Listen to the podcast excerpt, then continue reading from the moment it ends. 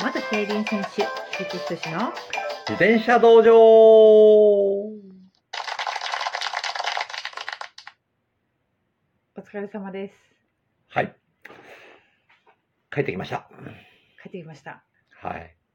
抱負記念抱負記念。 70、そうはい、抱負3周年三周で年すですね。 70。抱負競輪開設して73周年。。はいい。へえ、すごい。えー、1949年にできたみたいですけどね。 1949年。はい。菊池さん生まれる前じゃないですか。そうなんですよ。へえ。で、自分が競輪選手になった時には、まあ今の施設になってたんですけど、はい。で、えっと、それが何年前だ ?42 年前なんですけど、はいその時に今の施設があったんですけど、その一部改修工事に入るので、まあ、今回が、うんあの競輪開催としては最後のうん今の施設を使った、あー開催になったんですよね。うわでも70年前からあの施設あったってすあごいですそのね、今みたいな施設ではなかったみたいですけど、あ何回か回収ははいし,、、改修はしいながらですけど、今今の現存の施設は自分があのデビューした42年前には今の施設でした。ああなるほど、はい。話を聞いてないみたいな、はい、そうそうそうそうそう。そう、そうなんですけど。えー、すごい、うん、だからまあうん歴史がある建物で、まああの、いろいろね、えー、ほころびも出てるんですけど、いやでも抱負私も一回あのレースじゃなくて見に行ったんはい。ですけど、うん。めちゃくちゃいいんですよね観客席がああ、レトロでしょレトロなのもあるうんし、うんあのえっと第一第二コーナーのところ、はい。第三第四コーナーのところああ、お客さん。目の前走るんですよねあそうそうそうそう。なかなかないでしょ、目の前あ今。れは、あ、他の競輪場そんなに知らそないんですけんなど、に、結構離れてますよね。ところが多いですね、多いで最すよね近ね。もううん金網越しに選手すぐそこ走るみたいな。そうそうそうで今あのクリアボードって言ってあの板みたいなやつで貼られてるところがあったら、ちょっとね湾曲して見えたりすするんですよ。あああ、まあ直に、直にね音も聞こえますし、うんまあこうファンとその走ってる選手の距離感が近い競輪場ではありますよすね。ごい近いですよね、うん、あんな目の前で走ってる選手見れたらすごいいいですよね。そうなんですよね。で、まあ、もう一つはその競輪場がある場所が防府市のちょっと高台にあるんですけど、はい。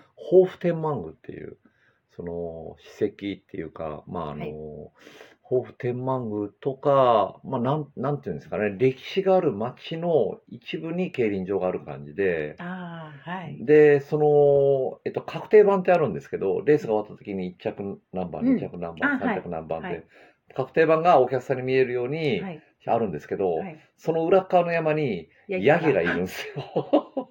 多分、いち早く目をあ、つけそうですね、そうですつよけたねん。そうですかね。なと。で、あそそうそのヤギは、競輪開催でレースが始まる前に撤収なんですよ。いなくなるんですよ。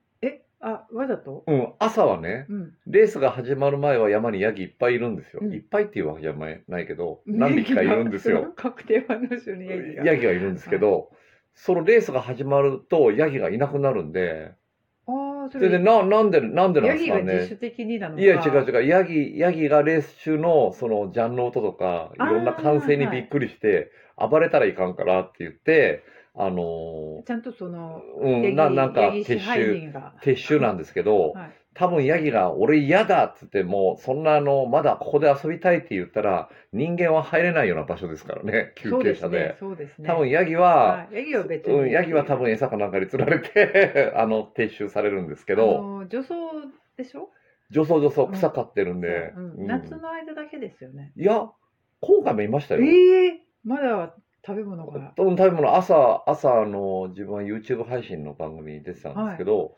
朝リハーサルの時に山見たらヤギいましたもへん。えああヤギ何匹かいましたよ。はうん、あでそうなんです。あの、草食ってました。めちゃくちゃ休憩車、あれ人間が入れないようない 絶対入休る。休憩車の場所なんですけど、なんか、初めて行った時に、うん確定丸の処理ヤギがいるのが、すごいおかしくて。そなんでヤギそれもね、なんかボコボコしてるじゃないですか、いつも草食べてね。それはまあまあ、高台にあるから見えるんですよ。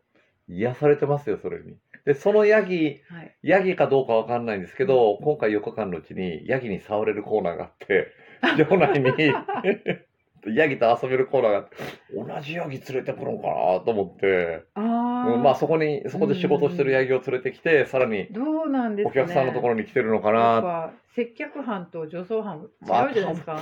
まああの、多分接客班の方は小切れなヤギが来るんじゃないそでうすでかすよねね。。ちょっとサービス精神もないあであすねそうそう、仕事班の方はちょっと汚れてるかもしれないで知すらね。ないですね。うんヤギタックルしてきたりしますかうん らあね。ヤギ結構やりますかやらりますよね。ね。ちょっとおとなしめの小切れなヤギを連れてきてるんだと思うんです けど。はい、なんとかヤギで盛り上がってしまいました。はい、そうですね。うんあの、まあ、優勝は清水選手、はい清水宏斗選手、はい、地元の選手が、あの、今の G3 の4日制になって、初の5連覇ですね。あその4日制の話を、はいあの菊池さんも出られてた YouTube でもはいお。話しされてましたよね。ね、今のそう、制度になっての4日制で5連覇っていうのは、いや、もう前人未到だと思います。ううんん、その1年を通してやっぱり調子の上げ下げがある中で、まあ、走りながら最後、その記念競輪に調子を合わせてくるって、もともとその SS 班でね、えー強い選手なんですけど、まあ、1年を通すとやはり波があって、うんまあ、その調子悪かったんですよ、この夏は。かなり調子悪くあーはて、いえでえ今年はグランプリが厳しいんじゃないかなっていう。うん話もしてたんですけど、ここに来て賞金もだんだん上積みをして、まあ、現在9位かな、8位かな。あはあいギリギリまあまあ、あのうー少しいい、うん、その出れる方に近づいたかなっていう感じにはなりましたけど、うんまだうん、まあ、その精神的な強さっていうかね、うんここぞという時の勝負強さそ、うですうんね、。これはなんか見ててもすごいなと思いました。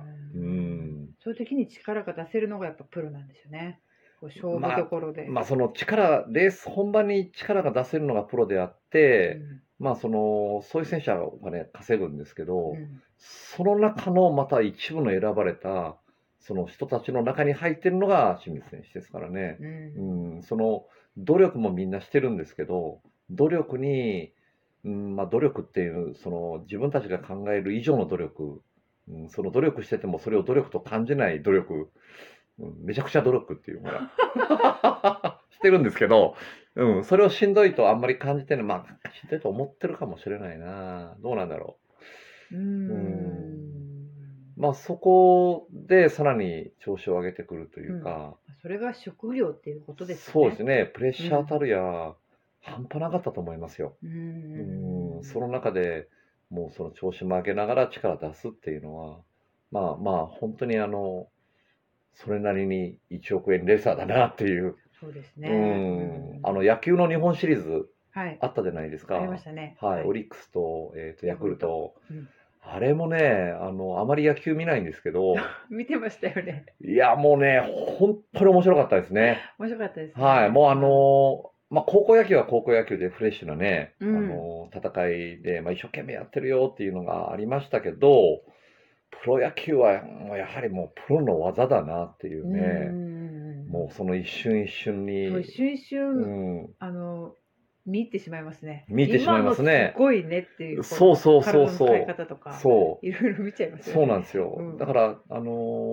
ーまあ、自分がその他の競技見るときに何を一番見るかというと、こんまあ、例えば自分がその競技やるかやらないかは別にして、なんとなくこのぐらいのプレーだったらできるかなっていうのはあんまりすごいと思わないんですけど、ああ確かに確かに。けど、これは自分のできない常識の範疇を超えてるプレーやなっていうのに、うんなんか感動しますしね。ますね。うんうんだからそういうレベルの人たちがこう、なんかこうプレーする、うん競技っていうのは、もう見ててもやっぱワクワクしますもん。しますね。うんうんまあそんなね、まあそんなあのー、草江豊府競輪の優勝戦はそんなレースでしたねう。。うんん、あのーちょっと落車もあって残念なとこもありましたけど、そうですねはいまああの、それなりに、それなりにっていうわけじゃないけど、もうすごいなっていう、うんもう自分が見ててもすごいなっていうレースが続いてました。ううんん。はい。菊池さんは4日間 YouTube にはい。出られてて、はいあ。の宮本中天さん、あ、中点中天さんの、はい。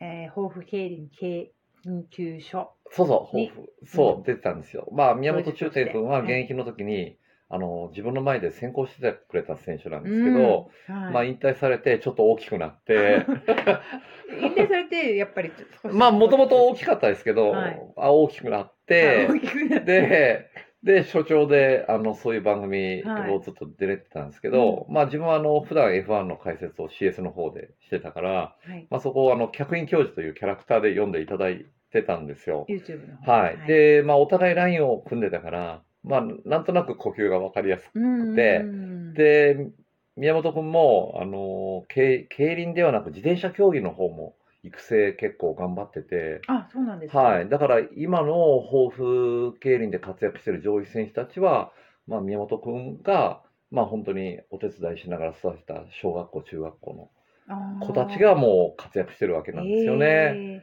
なので、すごく自転車に詳しくて。あーそれはもう本当泣いてしまううん。のかってやってましたけど、本当泣いちゃいますよね。それがね、うん、清水君が優勝した時は泣かなかったんですえ、よ。なんでですか。泣かなかったんですけど、うん最後泣いたんで すよ。それはなんでかっていうとね、はい。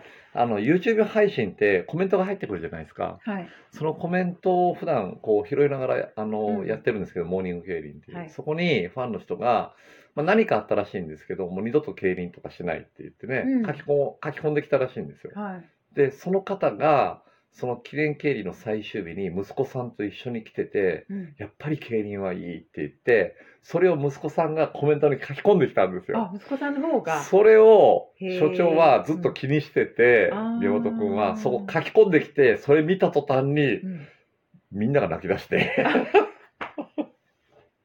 へえやはりそのね、あの、競輪とかも嫌だっていう人がそうやって見に来てくれて、うん息子さんがそうやって書き込んでくれたのに、、ちょっと今自分をうるっときましたけど、あああ、うもうそれでなんか泣きましたけどね。ね。あーそこだったんですねうん、そこだったんですよ。。ううんんね、コメントも声援もね、そうですあの出ね。演者、選手にきちんと届いてますからね。そうですねね。暖かったですよね、声援が。声援が本当、豊富はね、うん暖かいですね。暖かった。まあ、そのあ YouTube 配信の中で、